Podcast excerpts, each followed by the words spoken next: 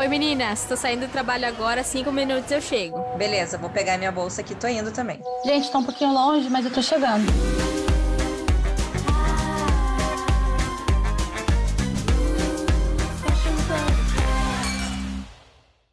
Fashion Podcast! Mais uma vez, chegamos! Estamos super empolgadas, recebemos várias mensagens de vocês pelo DM no nosso, no nosso Instagram. Que, aliás, quem ainda não segue, né, gente? Arroba Fashion Pubcast lá no Instagram. Vocês acompanham tudo o que acontece por aqui. Mas é isso, a gente prometeu toda semana. Estamos aqui mais uma semana com episódios inéditos e cheios de opiniões, porque é o que a gente mais gosta de fazer. Minhas amigas já estão aqui a postos. Thalassa e Renata. Oi, meninas. Oiê! Empolgadas? Sim! Tema vai ser legal hoje. Vai, vai ser muito bom. Porque, na verdade, o que a gente mais gosta de fazer é pegar as nossas conversas do WhatsApp e colocar, jogar aqui na mesa, né? Literalmente na nossa mesa de pub aqui, para discutir com, com vocês que estão que estão ouvindo. Então é mais ou menos o que a gente vai fazer hoje, porque a gente tem um episódio, ao, acho que uns dois, três atrás, não sei qual, que a gente falou sobre as blogueiras nas semanas de moda, que elas não não estão muito ativas nas semanas de moda e não apoiam muito a moda nacional e tal. Beleza, isso é um ponto. Mas aí a gente começou a discutir outros pontos, de outras coisas sobre a moda nacional e principalmente sobre moda autoral, que é o que a gente faz aqui. Thalassa tem marca, Renata tem marca, e eu já trabalhei muito tempo com marca. E já teve essa marca. Já tive minha marca, exatamente, já tive minha também. E já trabalhei muito tempo com marcas no atacado. E moda autoral é sempre um problema, porque a gente começa pequeno, sem dinheiro, vamos falar, vamos ser bem realistas aqui, né? Vocês estão aqui para ser a, a prova. A gente começa muito pequeno, sem dinheiro, mal tem dinheiro para fazer o produto. Quanto Exatamente, mais... é assim, né? Você faz um produto, vendeu aquilo, você tem dinheiro para fazer outro produto. Você não consegue fazer uma coleção completa já de cara. É, então, quanto mais a gente não tem dinheiro para a coleção completa, quanto mais para o marketing, para investir em mídia paga, em influenciadora, em revista. Para ter loja. Para pagar uma agência de relações públicas, né, que entra em contato com stylists e tal. Então, isso aí é tipo, é infelizmente, tem que ficar para o último plano, né? Deveria ser o primeiro, mas a grana é sempre muito curta. E aí, conversando sobre isso, a gente falou: bom, as blogueiras quase não apoiam a moda autoral, mas existe uma outra categoria dentro do mercado que também não apoia. Assim, a gente não vai generalizar, mas já generalizando, que é difícil apoiar a moda autoral, que é os lojistas. Eu quero você que está ouvindo agora, me conta aí qual lojista você conhece que tem pelo menos três marcas autorais pequenininhas dentro da loja? E se você for lojista, você tem alguma? E aí? E por né? que, Deixa tem? aí nos comentários se a gente quer saber. É, por que, que você não tem? É difícil, a, é, a marca quando começa, ela é tão pequena e a gente precisa vender muito, vender para o consumidor final é complicado porque você precisa tá na mídia e está sempre aparecendo para chamar a atenção do consumidor. Então, uma forma de você começar a faturar e poder ir crescendo aos poucos é vender no atacado. E aí a gente entra naquele mar complicado de atacado. Meninas, vocês sabem do que eu estou falando, né? Sim, sim. De tudo, né? Você tem que ter uma estrutura para poder vender no atacado. Eu não digo de uma estrutura física, assim, eu digo é, o teu preço, né? Ele tem que estar dentro para vender no atacado. Às vezes as pessoas não têm noção de, de, como precificar. Então você tem que saber que você tem que ter pelo menos multiplicar vezes dois o teu custo e daí para vender por esse valor no atacado e depois vezes dois pro varejo. É o mínimo, né? Essa margem é a mínima. Senão. É, eu já você... diria que hoje em dia eu acho que já dois já nem entra mais. Eu acho que já é 2.3, 2.5. Eu, eu falaria assim, sabe? mercado internacional 2.5 mínimo não tem nem conversa. Você chegar Sim, aqui não, se você tiver menos que isso, você vai falir, né? Não tem condição. Não, não vai. Então você tem que ter essa estrutura de de marca mesmo, né? De coleção, de margem, que a gente está falando de, de, margem, né? Markup. o, o lojista adora falar a palavra markup. Você tem que Já ter... aprendi. você tem que ter essa estrutura de markup, de margem, e você tem que estar no timing certo. E esse timing é, é o inferno, não é? Nossa senhora, até hoje estou tentando entrar no timing. Quando eu entro, tem alguma coisa que desanda e volta. Pois é, porque aí o lojista se prepara com meses de antecedência, é, tem que fazer a coleção. Aí você tem que ter, você tem que ter duas, mais ou menos duas coleções ao mesmo tempo, uma que está no site vendendo para o teu consumidor final e a outra que você está vendendo no atacado. Então, você não está conseguindo pagar nem a que você vende para o cliente final, quanto mais a que você tem que criar para vender para o final daqui a seis, sete meses, sabe? Sim. E tem uma outra consequência que veio com a pandemia, né? Antes é, tinha muitas é, marcas que faziam um pedido no atacado por encomenda. Então, o teu lojista ia lá e escolhia, quero essa peça, essa, essa, essa. Depois que ele fechava o pedido, você começava a produzir o pedido dele. E aí, com a pandemia, as pessoas começaram a querer comprar as coisas pronta entrega. O que para a gente acaba sendo, às vezes, um tiro no pé, porque daí você tem que fazer um estoque muito grande. Se você não vender todo esse estoque, você acaba se ferrando.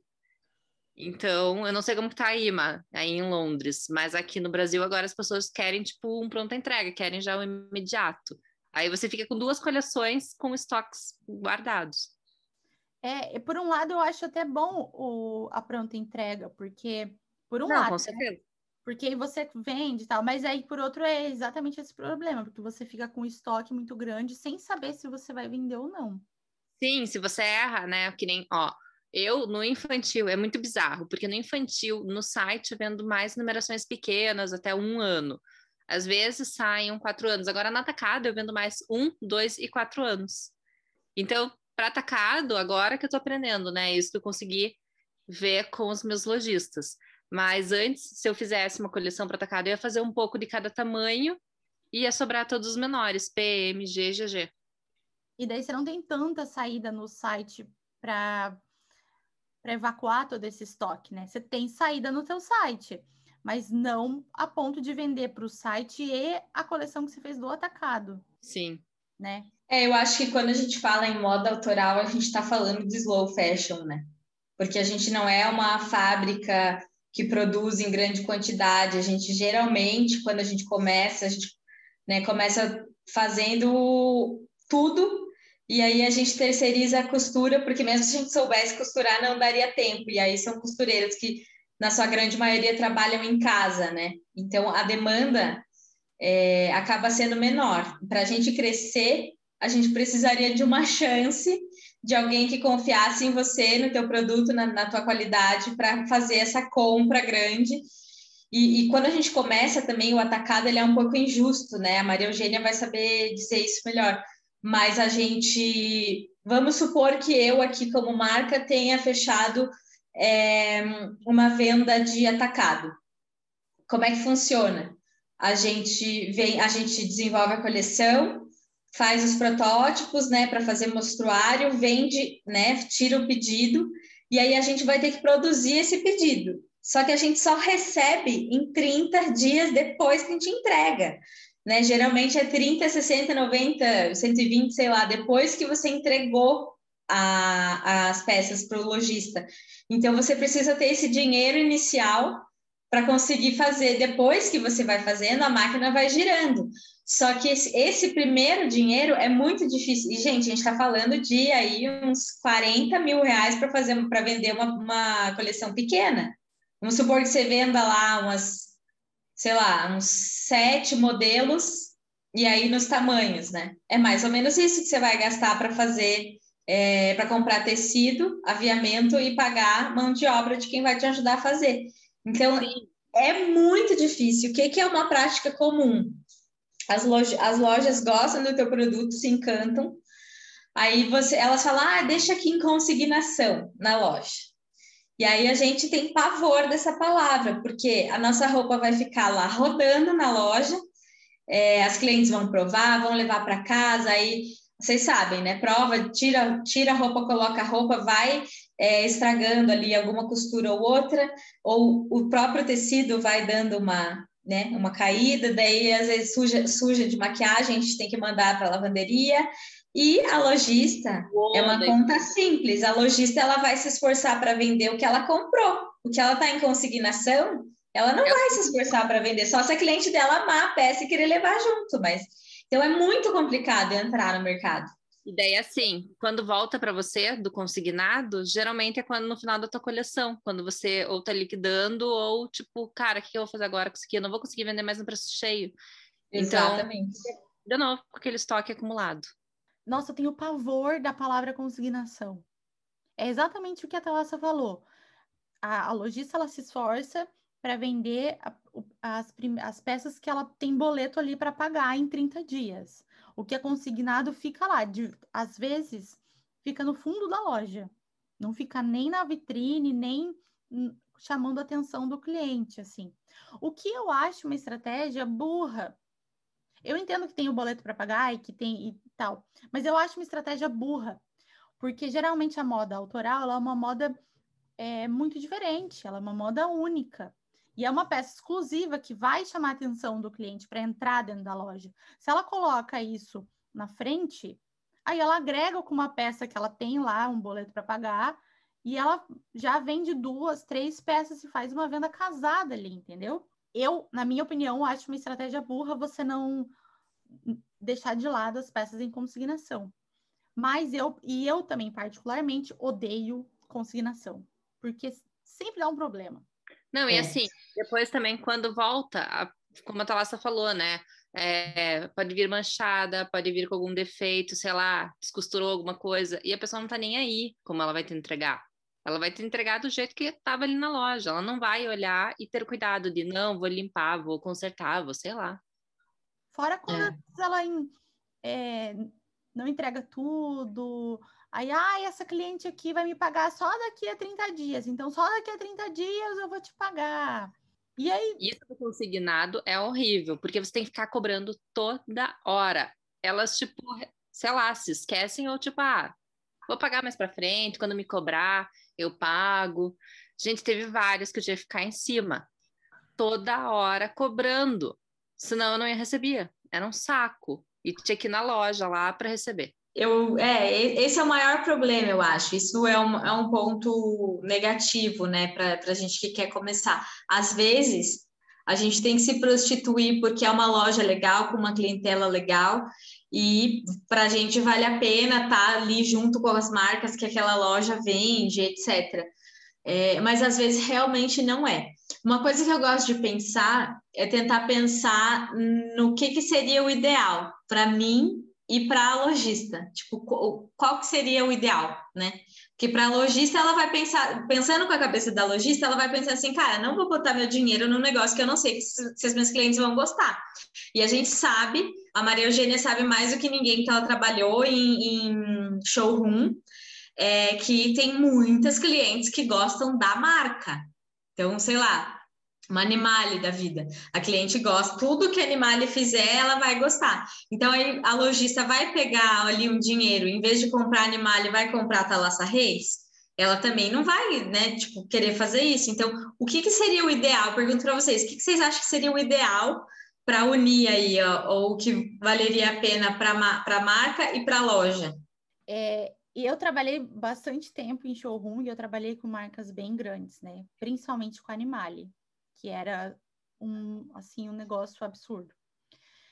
Se eu fosse uma lojista hoje, o ideal para mim, na verdade não, se eu não fosse lojista, respondendo a sua pergunta, o ideal para mim é a lojista ter informação de moda. Porque quando a lojista tem informação de moda, ela sabe oferecer um produto, não importa a marca que seja ela vai oferecer o melhor produto para a sua cliente. Não importa se ela é Animale, se ela é Lança Perfume, se ela é Thalassa Reis ou se ela é qualquer outra marca. Ela vai oferecer o que realmente vai agradar a cliente dela, o que a cliente está precisando, o que, que vai ficar melhor para a cliente dela. É isso, para mim, o ideal é isso. E aí, tendo essa informação de moda, ela consegue fazer um mix muito mais interessante para a loja dela do que só o mix da marca Animale, por exemplo, que vai ter em 950 pontos de venda no Brasil e aquela cliente vai correr o risco de sair numa festa, em algum lugar e ter uma pessoa com a mesma roupa, sabe? Porque ela, às vezes a cliente é de uma cidade pequena do interior, comprou um vestido da Animale e foi viajar, sei lá, do interior do Paraná e viaja para Curitiba e vai no shopping. E de repente, e no shopping tem uma loja da Animale e, e 30 pessoas andando com roupa e pode acontecer de estar com a mesma roupa. O que não acontece se ela tiver uma roupa da loja X que ela comprou lá na loja dela preferida, da cidade dela, Thalassa Reis, por exemplo. Estou falando Thalassa porque é o que a gente está aqui, mas pode ser marca XYZ, sabe? Ela é. ser única. Então, o que eu acho que falta muito é informação de moda. Visão, né? Visão. Então, é, uma coisa que, que desculpa a rede cortar, mas só para pegar o gancho da uma coisa que que eu tenho feito, mas organicamente, tipo, está acontecendo, e é um próximo passo que eu quero tomar, é assim, eu já estou aí há alguns anos com a marca, é, já fiz muito evento, muita feira, muita coisa, as pessoas hoje aqui em Curitiba já pelo menos já ouviram falar, né, na minha marca e etc. E o que que acontece? Clientes dessas lojas têm me procurado para comprar as minhas roupas. Aí é o caso de eu ligar para a dona da loja e falar, ó, fulana, fulana e fulana que compram aí gostam das minhas peças, porque para você vale muito mais a pena você comprar o meu produto e vender para elas do que eu vender aqui, entendeu? E aí é uma forma de as duas ganharem, tipo assim, então vamos, nem que seja uma compra pequena para começar, para testar, né? Pega lá, sei lá, gente, 5 mil reais para comprar aí algumas peças chaves mais diferentes Vai que as clientes amam, e aí nas próximas vai aumentando essa compra. E aí, voltando a que a Má estava falando, né, de informação de moda. Tá, beleza. Às vezes a lojista não vai atrás dessa informação de moda. Então, eu acho que a gente também tem esse papel de ensinar ela, né? Se eu quero que minha, minha roupa venda na loja dela, então o que eu posso fazer? Eu posso levar lá as roupas, as peças que eu quero e posso mostrar: olha, essa blusa aqui, você pode combinar com essa, essa calça, essa saia, com isso aqui. Você faz esse conjunto, mostrar com as peças que a lojista tem. Então, meio que assim, você vai fazer um workshop com a lojista, né? Vai passar lá uma tarde, vai montar vários looks, vai ensinar, vai dar as informações, ó, esse tecido é um tecido, sei lá, é uma seda, ela é delicada, é, dá para usar em tal situação, sabe? Tipo, dá todas as informações para lojista. Aí fica muito mais fácil dela vender. É, eu acho é. que falta um pouco da lojista abrir a cabeça, sabe? E ser aberta a essas novas, novas oportunidades e novas marcas, porque normalmente ela não está muito afim de conhecer novas marcas. Ah, eu estou ocupada, ah, eu não posso. Sempre é uma desculpa, sabe? Provavelmente você que está ouvindo agora deve estar tá, e tem uma marca, deve estar tá pensando: ai, tá, mas e se a lojista não quer me receber? Aí você tem que entrar com o papel de ter um Instagram super legal, uma comunicação, uma rede social massa da sua marca para chamar atenção. Mas só que daí você não tem tempo para fazer, porque você tem que resolver todos os outros problemas da sua marca, que é só você. Cara, é meio que uma bola de neve, né? Você nunca consegue sair ali do lugar. Mas eu, quando eu tinha marca, eu fazia isso. Eu enfiava as minhas peças no carro, eu e a outra Rê, que era minha sócia, e várias vezes a gente tinha uma caixa super bonita, tipo uma caixa de presente, assim. Como a gente só tinha camiseta, então cabia tudo ali. A gente colocava todas as camisetas dentro da caixa e a gente ia nas lojas. Oi, a gente veio te mostrar nossos produtos, a gente tirava, olha, dá para e a gente montava uns looks assim que tava ali na Arara. Tinha uma loja na época em Curitiba que era uma loja super cool, super legal, moderna, o máximo nunca comprou uma peça nossa, mas sempre deixou as portas abertas, a gente sempre ia lá, mostrava as coisas, elas emprestavam peças para a gente tirar foto, porque na época estava começando o Instagram, então a gente precisava de foto e tal. Super legal. A gente nunca vendeu para elas porque não era o público, mas elas sempre nos apoiaram, sabe? E às vezes indicaram é. a gente para os lugares e tal. E também isso é bem legal, a lojista ser aberta. Porque às vezes não vale, porque assim, a lojista, querendo ou não, ela tem uma puta experiência de varejo. Ela tá ali todo dia lidando com o público e ela sabe o que, que as pessoas estão querendo ali naquele momento. Então, às vezes, ela pode não, não, não vai comprar o teu produto, mas ela vai te dar vários insights e várias dicas do que você pode fazer, melhorar, até como acabamento, até para no futuro poder estar tá ali no mix dela, né? Exatamente. E isso, Má, que você falou do da caixa bem bonita, isso é uma coisa importante de falar também, que, né, se você que está ouvindo a gente aí tem uma marca quer começar, pense no teu diferencial. Não adianta você querer fazer roupa igual a que outra marca X, ficar copiando, né, né, né, você tem que ter o teu diferencial. Tipo, as minhas peças aqui, elas são mais caras, só que assim, gente, o tanto de tecido que vai numa saia não está escrito, entendeu?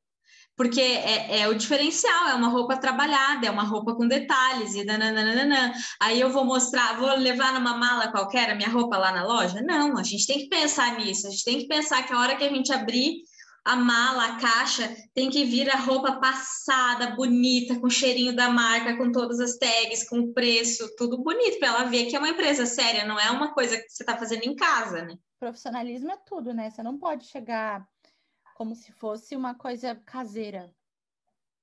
Você não compra é. uma comida caseira com uma cara horrorosa, você, com, você compra uma comida bem apresentada, né? Agora, a roupa é a mesma coisa, você tem que chegar com toda uma apresentação. E pode ser simples, gente, não é uma coisa, a gente não tá falando para você investir uma super grana, não. É passar a roupa que você vai ter que passar anyway, colocar no, no, ou numa caixa bonita, se a tua roupa é pequena, tipo, a Renata tem roupa infantil. Não é uma roupa que faz um super volume. E também não é para você levar toda a coleção e todo o seu estoque de uma vez. Você vai levar algumas peças selecionadas para a pessoa ter uma noção do que você está falando e mostrar e tal.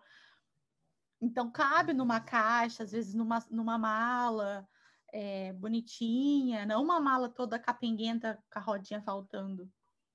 É só você ter um pouquinho de cuidado ali na apresentação, porque você tem que vender além do seu produto, você está vendendo o seu serviço. Você está vendendo as duas coisas, então tem que ser uma coisa bem apresentada, né? E assim como você faz para vender no varejo, você tem que gerar desejo pro lojista, né? Então, toda aquela apresentação que você faz no varejo, no teu Instagram, no teu site, você tem que fazer para essa lojista, você tem que passar aquilo. E outra, quando você gera desejo já para o varejo ali no Instagram ou no outro jeito de venda, vai fazer com que essas pessoas procurem na cidade também, né? Ah, será que tem alguma loja que vende aqui?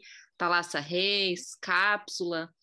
Então, daí elas vão atrás, vão na loja e perguntam, né? Ah, você vende tal marca? Aí ela já vai falar, não, mas ela vai ficar lá com a pulguinha na, atrás da orelha e vai começar a procurar. Quem sabe surge esse interesse e ela vai atrás de você.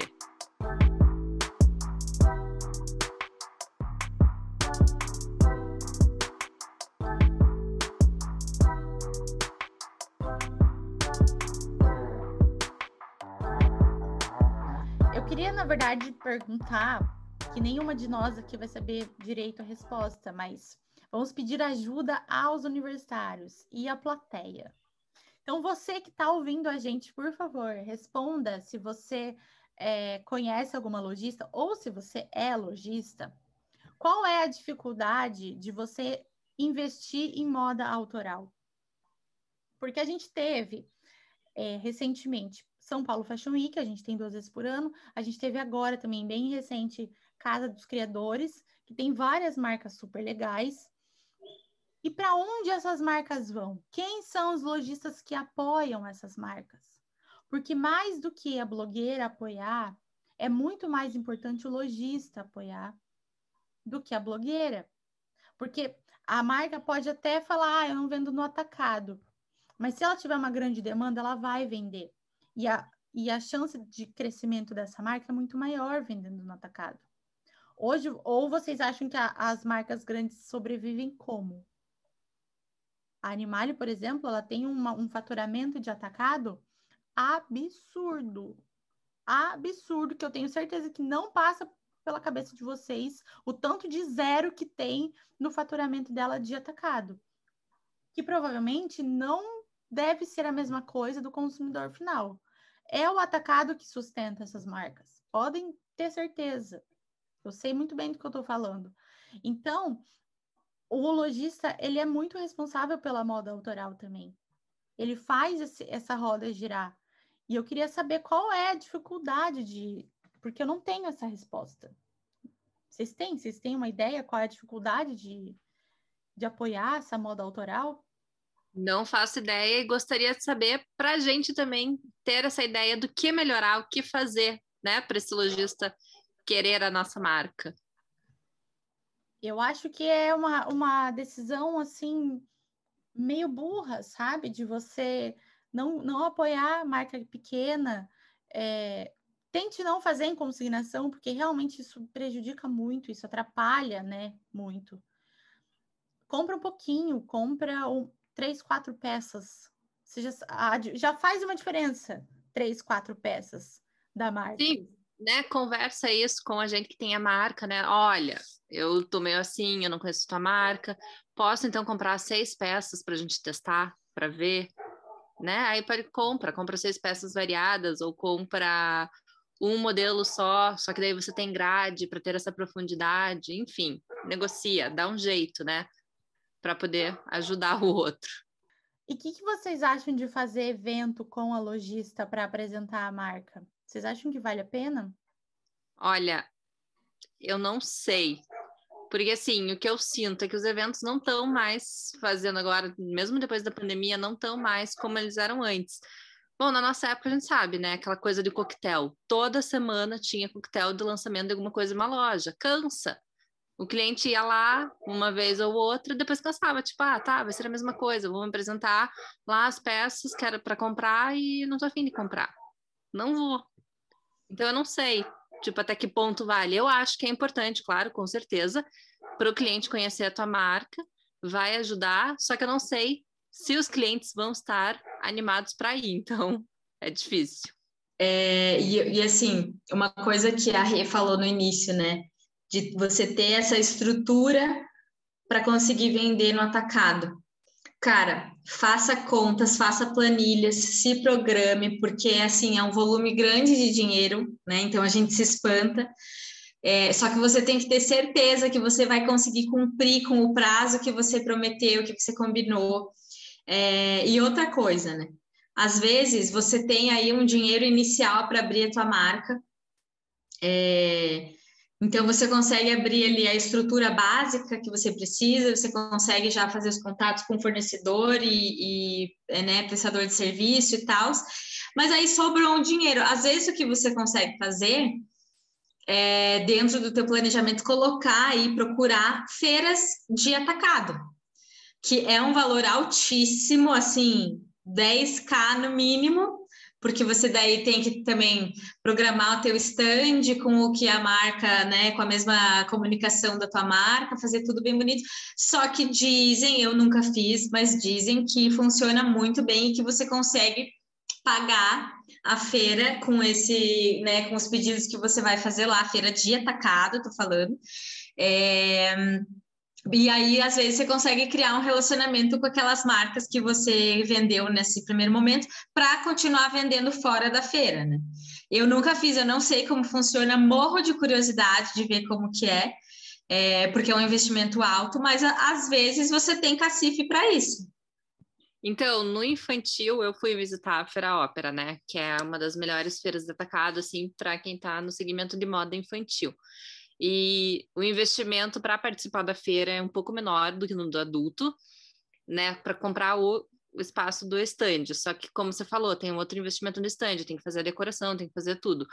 E aí eu fui para a feira e conversei com marcas novas que estavam indo participar pela primeira vez. Muitas falaram que não tinham conseguido muitas vendas naquele, naquela feira. Mas aí outras também já ouvi falar que às vezes na primeira você não vai se pagar, não vai ser aquilo, porque os lojistas, eles precisam se acostumar com a tua marca. Então, se você participar mais vezes da feira, eles vão ver, ah, essa marca realmente é bacana, ela tá aqui de novo. Então, na primeira é. vez, eu acho que a gente não deve ir com uma expectativa tão alta. Tem que ir devagar, fazer tua propaganda, tá lá, aparecer, e aí, quem sabe, nos próximos, ou o lojista não vai fazer o pedido na hora ali, mas ele vai ficar com o teu, sei lá, com o teu Instagram, com o teu catálogo, alguma coisa, e ele vai ficar olhando e depois, que não foi na feira, mas depois ele pode voltar e fazer um pós-feira e comprar com você. Por isso que é sempre essencial você fazer pesquisa de mercado. Antes de sair fechando feira por aí, vai na feira, visita, conversa com as pessoas que estão lá, conversa com os donos das, das marcas, com os lojistas que estão indo lá comprar, com as pessoas que estão ali trabalhando, para entender como que esse mundo funciona. Pois é, eu já fiz. Conta, Má. Uma história ótima, inclusive, bem babado para contar. E eu fui esse tipo de pessoa, Thalassa, que fui, fiz a feira sem pesquisar. E adivinha o que aconteceu? Eu me fudi. Eita, é. Ferrei assim, Imagina. real, porque a gente pagou um preço super alto pelo stand. O stand era num lugar bom. Eu já fiz várias, tá? Várias. Uma num lugar ruim, outra em lugar bom. Geralmente, quando você é uma marca pequena com um nominho que ninguém conhece, eles te colocam lá na puta que pariu, então o lojista às vezes está cansado, nem chega até você. O ideal, se você vai para uma feira grande que tem marcas famosas, é o bom é você tentar ficar perto de uma marca famosa para você pegar rebarba ali de, de lojista. Mas eu fui já para várias. É, eu fiz uma feira em Curitiba uma vez, que foi legal. É, eu não me lembro agora se eu tive vendas, eu acho que eu tive um pouquinho, mas é, foi, foi legal, foi bom para a exposição, a gente saiu em vários lugares e tudo, mas também a gente fez uma super comunicação, tava bem legal, a gente fez background, assim, sabe, backdrop para tirar foto, na época tava super famosa você tirar foto para o Instagram com plaquinha, então a gente tinha várias plaquinhas para você tirar fotos, plaquinhas de acetato tal, tipo, coisa mais linda, assim tinha comida para o lojista, porque a lojista adora comer. Ou, é. Se tem uma coisa que gosta de fazer quando vai em feira, é comer. Então tinha um monte de comida, tal. O que mais tinha era comida e plaquinha para tirar foto. Depois que eles iam ver o que a gente estava vendendo, sabe? Mas eu fiz uma feira em São Paulo uma vez, que era bem famosa, inclusive ela até acabou. Não sei nem porquê, né? Será? Paguei, assim, uma grana, porque além de você pagar o, o lugar, né, o stand e tal, que é caríssimo, você ainda tem que pagar todos os seus custos de viagem. Todos os seus custos lá, né? Hotel, alimentação, transporte e tal. Então, você pode pôr aí quase que um segundo stand aí que você vai gastar. São duas vezes que você gasta. Aí você tem que fazer um mostruário, você gasta para fazer o um mostruário. Aí você tem que ir bem, bem arrumada, né? Então você tem que acordar. Às vezes até sistema, né? Você tem que comprar um sistema para conseguir ir colocando ali os pedidos. É, na época a gente fez um bloco mesmo com carbono. e era o que deu para fazer. Então a gente fez isso e fomos. E aí na, a gente estava num lugar bom, que era tipo de esquina, assim. Stand de esquina é sempre o melhor, né? Porque você pega o trânsito dos dois lados ali. E, na, e na, assim, na, no corredor, a gente estava na esquina, então naquele corredor tinham várias marcas, algumas conhecidas. E tinha uma marca que estava pela primeira vez naquela feira, fazendo uma atacado. E aí? É uma marca que hoje é super famosa, certo? É essa a história? É uma marca que é muito famosa hoje. Ah, eu quero saber qual é, conta em off. Já tá bombando. É, o... em off assim, e deixa eu... Não, eu posso até falar, não tem problema. É, eu já vi a história dessa marca de outros podcasts, eles, os, eles contando que fizeram, foi nessa feira que eles venderam muito no atacado, e aí que eles pensaram, putz, acho que vai dar certo. Aí depois tiveram problemas de entregas e tal. E eu sou uma pessoa que eu estava lá vendo tudo de frente, exatamente de frente, porque eu sentei, eu fiquei sentado o dia inteiro, porque ninguém parava para me ver só iam nela, porque ela era a blogueira famosa, e não vinham até mim. E eu fiquei vendo lá. Realmente, muitas pessoas entraram, eles devem ter feito as vendas que eles realmente falam que fizeram, porque eu vi, né? Ninguém, ninguém me contou. E, e é, pelo amor de Deus, eu não tô me aguentando. A NV, eu falei. É a NV! Era, era, era mais. Meu Deus! Anos depois, 200 milhões na conta.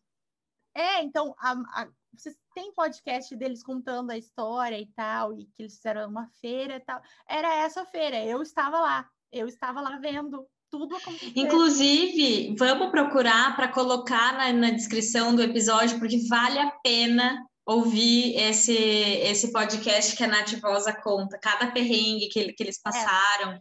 que lembra muito, inclusive, a Lu, que do, do episódio passado, que ela contou que tinha uma loja dentro de casa, a Nath Vosa conta a mesma coisa, que tipo, ela não tinha mais onde circular dentro da casa dela. Então, gente, é baby steps. Uma hora você tem que começar, né? É, então, e essa feira que eles fizeram de atacado, assim, foi uma, uma porcaria para quase todo mundo que estava lá, menos para eles, eu acho. Porque muita gente ia, e eu acredito, isso agora é minha opinião, eu acredito que muita gente ia por curiosidade, sabe?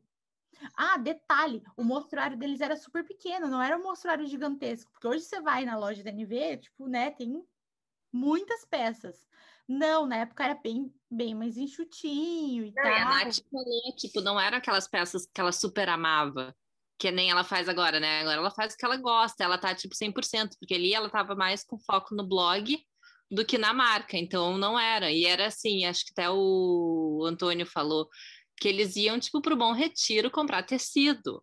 Então. Isso, não, e quem estava vendendo lá era a mãe dela. E tem uma história que ele falou que eles fizeram um pedido no atacado e daí tá, chegou, eles estavam sem o tecido para produzir. Ele foi correndo na loja, não tinha mais esse tecido, né? Acho que comprou um mix similar, fez e entregou o pedido. Eles entregavam pedido sem tag, sem etiqueta, tipo, tava faltando tudo, perrengue total. A gente sabe bem como que é esse começo.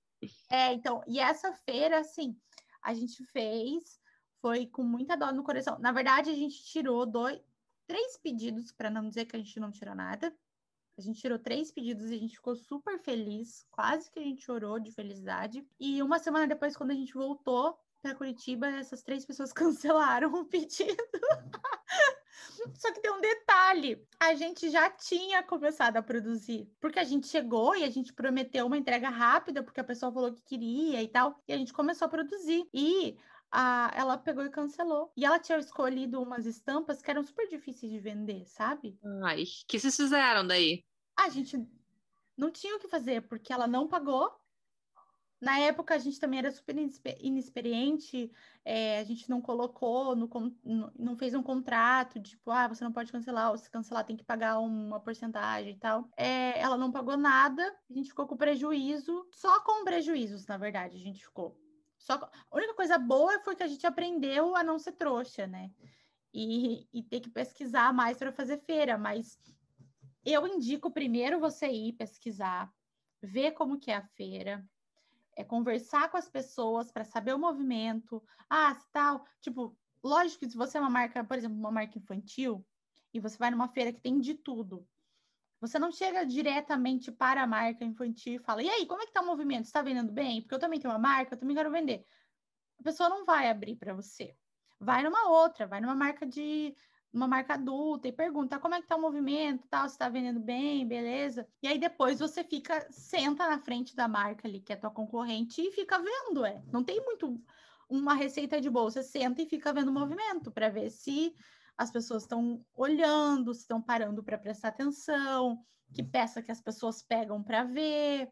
É mais ou menos isso que funciona, sabe? E eu não fiz isso na época, e, e aí só me ferrei, só me ferrei. Que a única pessoa que vendeu nesse, nessa feira aí foi a Nativosa. É, ela já tinha o apelo de ser né, famosinha na internet, das pessoas já conhecerem ela, e ela, ela é uma super vendedora, né? Então, é aquilo que a Má falou, né? Tem informação de moda e saber vender, cara. Aí, aí vai. É uma coisa que eu e a Rê não temos, por exemplo, né? Eu não sou super vendedora, a Maria Eugênia é, eu não sou. Eu sou uma pessoa criativa, quando tem que sentar para fazer planilha, fazer programação de coisas, eu sou um fiasco. Eu gosto mesmo de ficar na criação.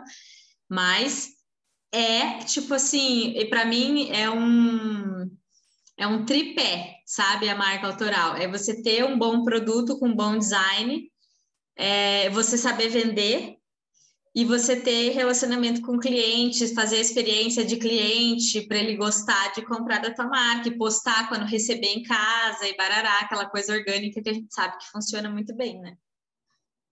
Eu acho, eu acho que ainda no produto com bom design você ainda inclui uma boa margem. É. E você, porque sem um produto, porque aí você, você paga muito caro na mão de obra, e na matéria-prima, o produto vai ficar muito caro e aí vai ficar inviável para você vender para o lojista. Porque você tem que colocar a margem do seu lucro ali, de vender para o lojista, e o lojista vai pôr a margem dele. Então, o consumidor final, ele não vai pagar o, o custo do produto vezes dois, ele, ele paga o custo do produto vezes cinco, praticamente. Então tem que, você tem que pensar uh, com a cabeça sempre do, do lojista e do consumidor final, tipo, quanto você vai pagar. Então, acho que eu, eu concordo com o tripé que você falou e ainda colocar o produto junto, né? O... Eu acho até que essas dicas de atacado rendem um episódio só sobre atacado, né?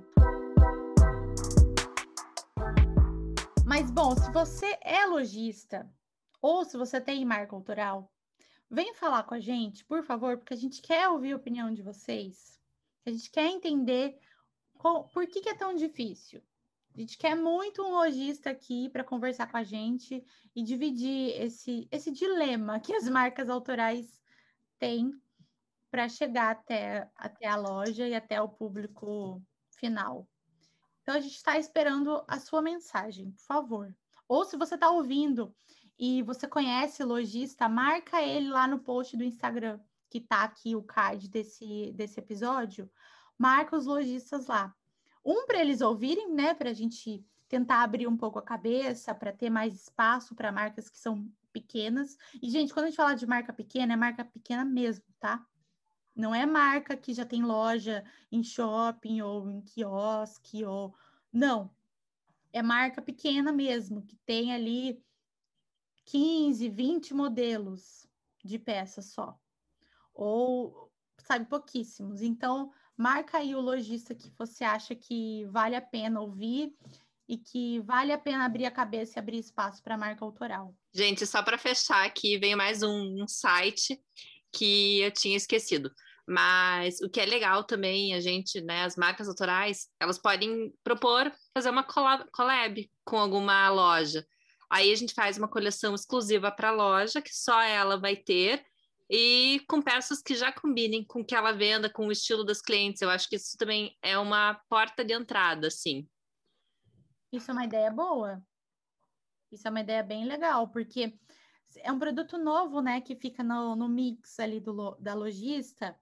E é um refresco, uma coisa diferente, não é uma coisa que. Porque uma, uma marca muito grande, por exemplo, não vai oferecer isso. A gente, olha, até já, a gente já fez isso, sabia?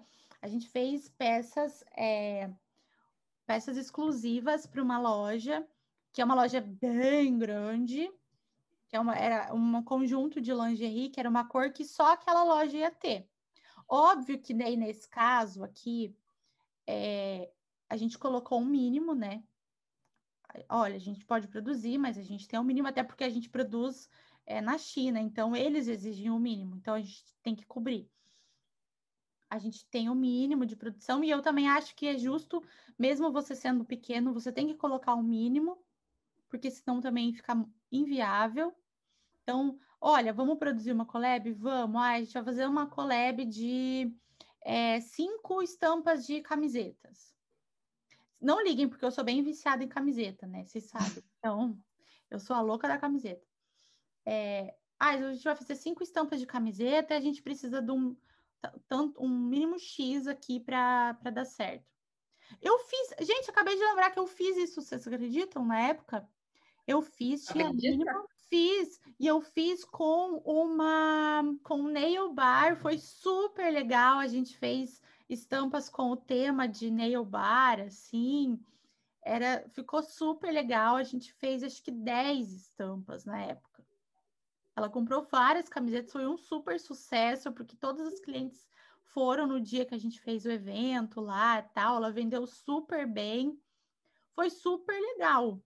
Foi, era uma forma que a gente achou de, de fazer o nome e tal. Então, na época foi super legal. Às vezes uma collab ou com uma influencer da cidade ou com uma loja. Eu acho que vale mais a pena com a loja, porque você aí tem oportunidade de chegar em mais clientes e, e depois ficar fixa no mix de produto da loja, né? Mas se não tiver a loja, você pode arrumar outros parceiros também para fazer collabs. Acho que vale super a pena. Bem, um ponto bem observado, Rê. Então, acho que é isso, né, galera?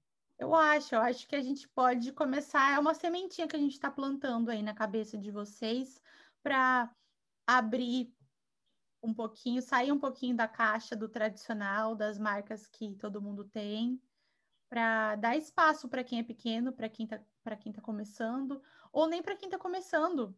Tá lá, não está começando agora, ela já tem aí um tempinho de estrada, a Petit Bobô também.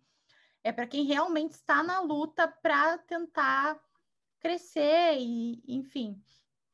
Acho que vale a pena o lojista abrir a cabeça aí. Mas a gente está esperando a mensagem de vocês, tá? É isso que eu ia falar. Comentem nos comentários ou manda para a gente no direct o que, vocês acham que como que a gente poderia né, mudar esse mercado no sentido de as marcas menores terem mais espaço, né? E, e estarem junto com as marcas bem grandes que têm bastante dinheiro para investir. Às vezes vocês têm alguma ideia aí, quem sabe a gente não agiliza isso aí juntas. Aí, a gente tem que se ajudar, né? E mais cabeças pensando, mais ideias legais a gente vai ter. Boa, gente. Puxa a cadeira aí, senta aqui na nossa mesa que a gente quer conversar com vocês. Para o Instagram é só ir lá no arroba como eu já falei. Todos os, os nossos Instagrams estão aqui na descrição do episódio. Tem a descrição do episódio aqui do podcast que eu falei que a Nath Vossa conta a história lá da feira, que eu, que eu tava lá e eu vi. Eu fui, eu tava. É... E a gente espera vocês na semana que vem, com mais temas inéditos, com mais discussões, com mais papos de mesa entre amigas aqui, que é isso que a gente mais gosta de fazer, né, meninas? Sim! É isso aí, a gente adora bater esse papo e o retorno de vocês é muito importante para a gente. É isso, vamos, vamos mandar esse podcast aqui, esse episódio para todo mundo, porque a gente também quer que mais gente tenha mais informações e a gente abra mais essas discussões aí, porque vale a pena. A gente precisa fazer alguma coisa para movimentar esse mercado, gente. Tá muito complicado. E, e, tem que se unir aí. Então é isso. A gente espera vocês semana que vem. Um beijo, até lá. Tchau! Beijo! beijo.